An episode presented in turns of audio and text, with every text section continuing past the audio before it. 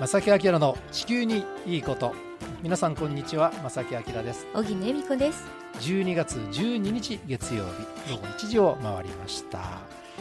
えー、今回もですねあの先週に引き続き少しね、えー、スタジオを取り出しまして。そうなんです、はい、先週に引き続きまして11月27日の日曜日に兵庫環境体験館で行われましたエコ文化祭2022正木明の地球にいいこと公開録音の模様をお届けします。それでは最後までお楽しみください。この番組は公益財団法人兵庫環境創造協会の提供と浜田科学株式会社の協力でお送りします。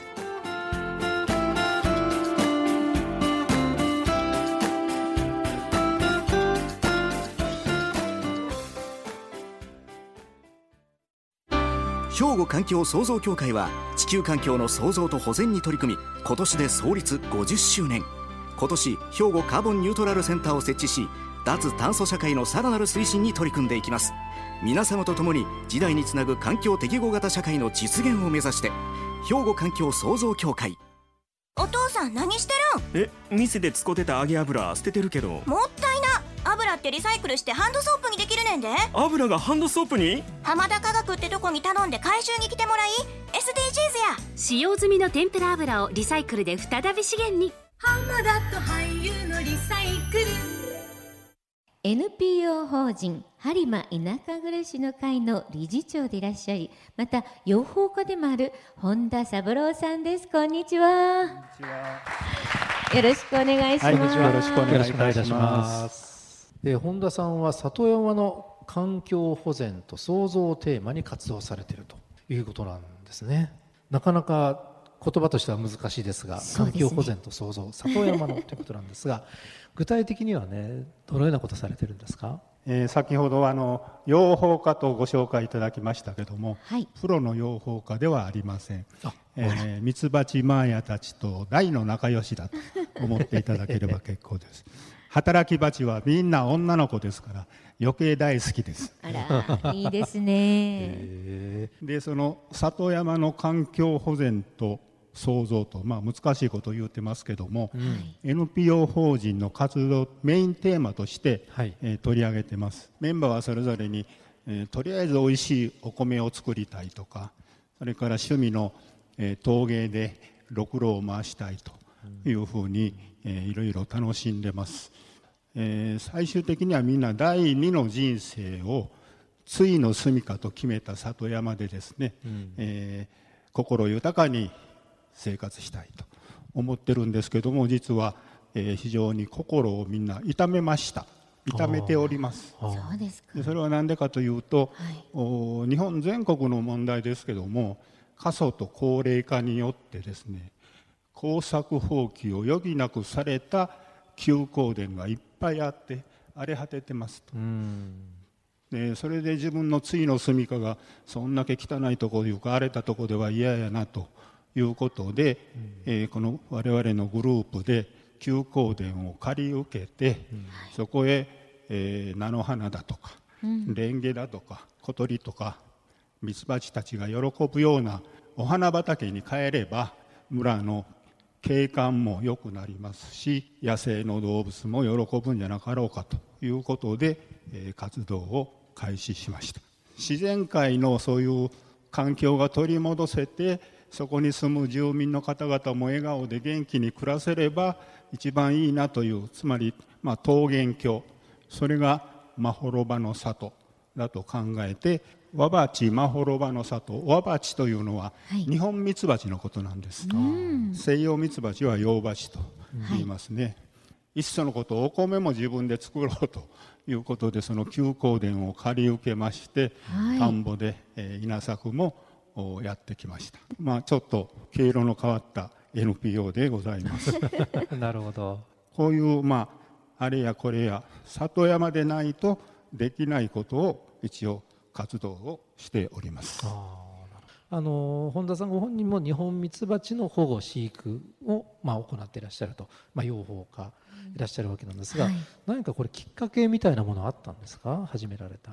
えー、田舎暮らしを始めてしばらくした春に、うん、庭の枝木にですね、はい。えー黒いミツバチの玉宝球というんですけどね、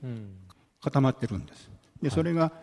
えー分蜂といってもともとの巣から飛び立って新しい巣を探している最中だというふうのを聞こ教えてもらって、それを恐る恐る補充網で取って、何の予備知識もなしに適当なあの空き箱に移して飼育したらなんとね成功したんですね。へ初めての予備知識も何もなし。あらはい、でお盆過ぎかな、えー9月にかけて蜂蜜が取れました。でその時に味わった生の蜂蜜これの、えー美味しさにどぎも抜けらというか衝撃というかこんな世の中にうまいもんがあったんかというふうに思っていろいろミツバチの生態とか、どんな巣箱がええだろうとか、蜜源植物はどうなるんだというふうにいろいろ調べていくうちにこれを元にもっともっとみんなに知ってもらわなあかんなと思って琥珀色のきれいな、えー蜂蜜が取れるようになりました。ねそれが今日も。日本ミツバチの蜂蜜そうなんです。日本ミツバチの蜂蜜で、百の花の蜜と書いて、百花蜜と言います。おー持っていろんな百ほどの花の種類が混じってますよということで、えースーパーとか市場に出回ってるのは、えー西洋ミツバチの蜂蜜なんです。えーそれも残念ながらちょ熱処理された外国産が多いもんですから本当の意味の蜂蜜というのはこうして日本ミツバチからしか取れない。また、えー日本バチミツバチの蜂蜜は、えー残念ながら市場に流通してません。あの西洋ミツバチの8分の1しか取れないんですね量が。8分の1 8分の1、ですからとてもその売るまでも取れないし、うん。この美味しいのをもっとふんだんにと思ったらもう自分で飼育するしか方法がないと。こういうことなんですね。あのスプーンがあるということはこれ舐めてみろということでしょうか、ねえこれ正木さんにぜひ舐めてもらったらいかがでしょうか,、でしょうか？そうそう。ちょっとねだから今日は召し上がっていただきはい。そのね取られたやただ甘いだけじゃなしにいいろんな風味があると思いますよ。ちょっえとリスナーの方にはお見せすることできませんが会場の皆様はね、えー目に留めていただきたいと思います。まさ本田さんがね取られた蜜を今正木さんねまず匂いを嗅いであーと。なんかねあんまり甘い香りはね、匂いそんなに強くないあそうですか。ですね。はい。スプーンに取りました、はい。いただきます。今口に運ばれましてその感想はいかに？口の中で。ああ。ーえなんかね甘さをそんなに強く感じない。まあもちろん甘いですけどね。ええええええ。あとねあの花花花の香りあるじゃないですか。まあいろんな香りありますけどええそれをなんか食べてるみたい。お花を食べてるような、香りが結構お花の香りがする。普通のスーパーの蜂蜜ってやっぱりなんか甘味料っぽいじゃないですか、それはね全然違いますね。全然違う。へえわあこれちょっすと衝撃でしょ？衝撃です、なぜそんなに美味しいかとはいいうのはミツバチが花へと行って蜜を求めて胃袋とは別に蜜のという袋を持ってるんですね。そこへ溜め込んで、はい。い、っぱい溜まったら巣箱へ持って帰って、ん。中でいてる働き蜂に口移しでそれを全部、まあ、吐き出して飲んでもらう、その時に人間で言えば、まあ、唾液が混じるわけですね、はいはい。その唾液が混じる回数が多ければ多いほど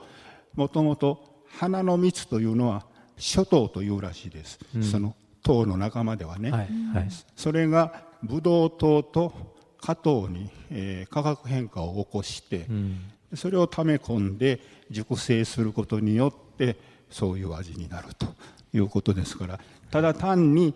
お花の蜜を溜め込んだだけでそういうことになるかというとならないという、まあ、自然界の不思議ですね。そう。いうのがありますね。なんかそのミツバチの世界って僕たちあんまり馴染みがないじゃないですか。ないですね。ちょっとあの刺されるから近寄りがたいみたいなね、うんイメージしかうん。ないんですけども、怖いなみたいなね。結構奥深いみたいですよ。すね。いや本当に、ねうん。ま佐々木明さんの地球にいいこと頑張ってね。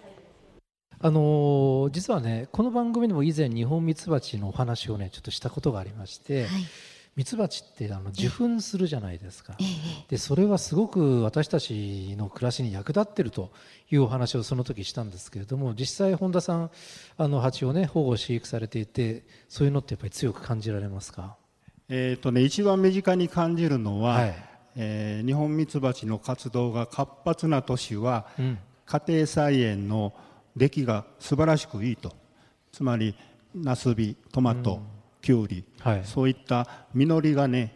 全然違います。それだけまあ貢献してくれてるんだなというのは実感しますし、うん、えー、出来栄えが本当に違うのと、うん、皆さんご承知のように有名な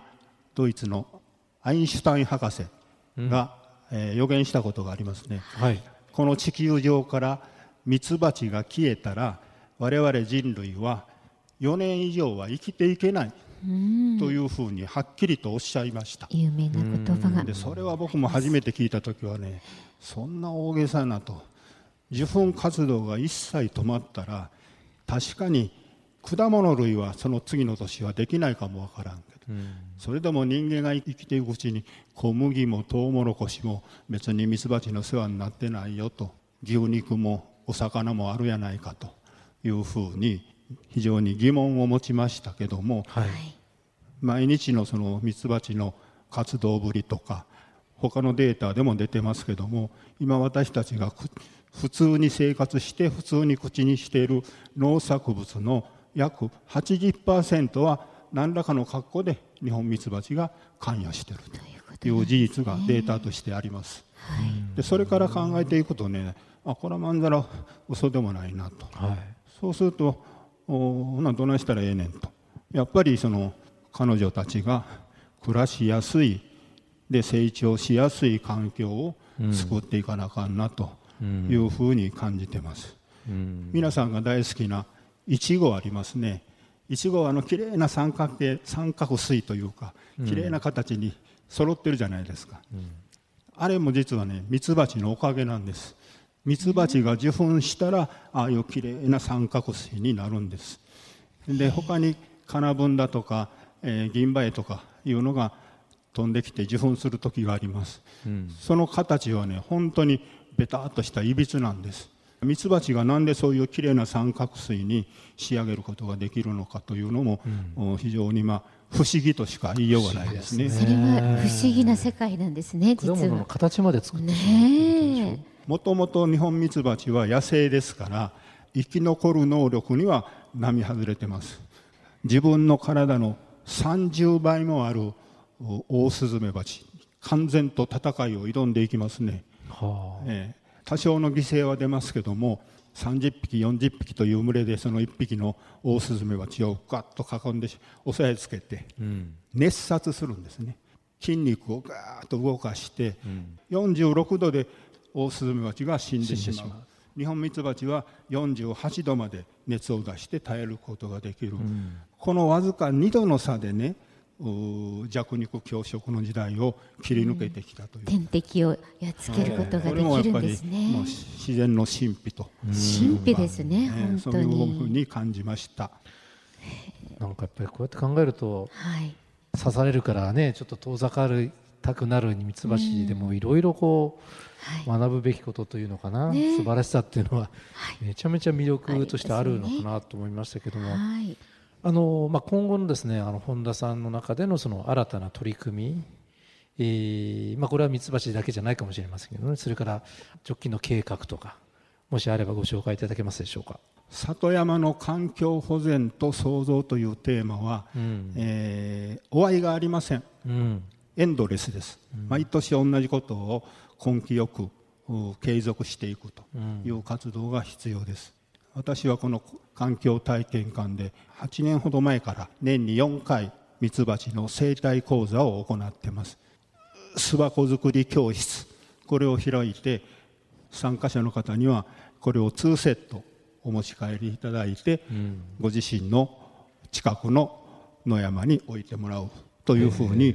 巣箱はもうそうですね。延べで300台ほどは提供してきました、いわゆる住の提供ですね。住居の提供、ところが、えー、食餌になる蜜源植物が休耕田になったためあるいは畑を新たに作る田んぼを作るために、うん、えー、百姓の方は農薬を散布します、うん、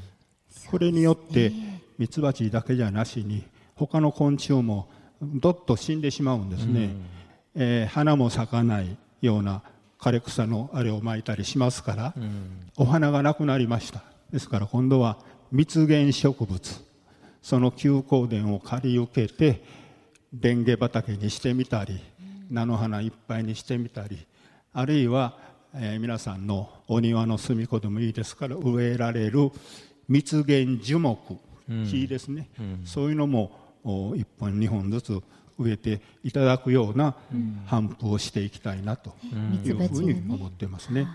まあ、本当に地道な地道な、ね、取り組みだと思いますけども、ね、でも結局それって人間の生活に跳ね返ってくるものなのでね。本当にそうですよね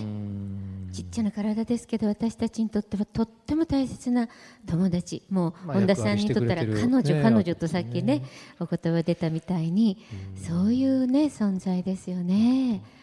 人間もね今食糧危機を予測して、はい、昆虫食だとかなんとかと言われてる時代ですけど、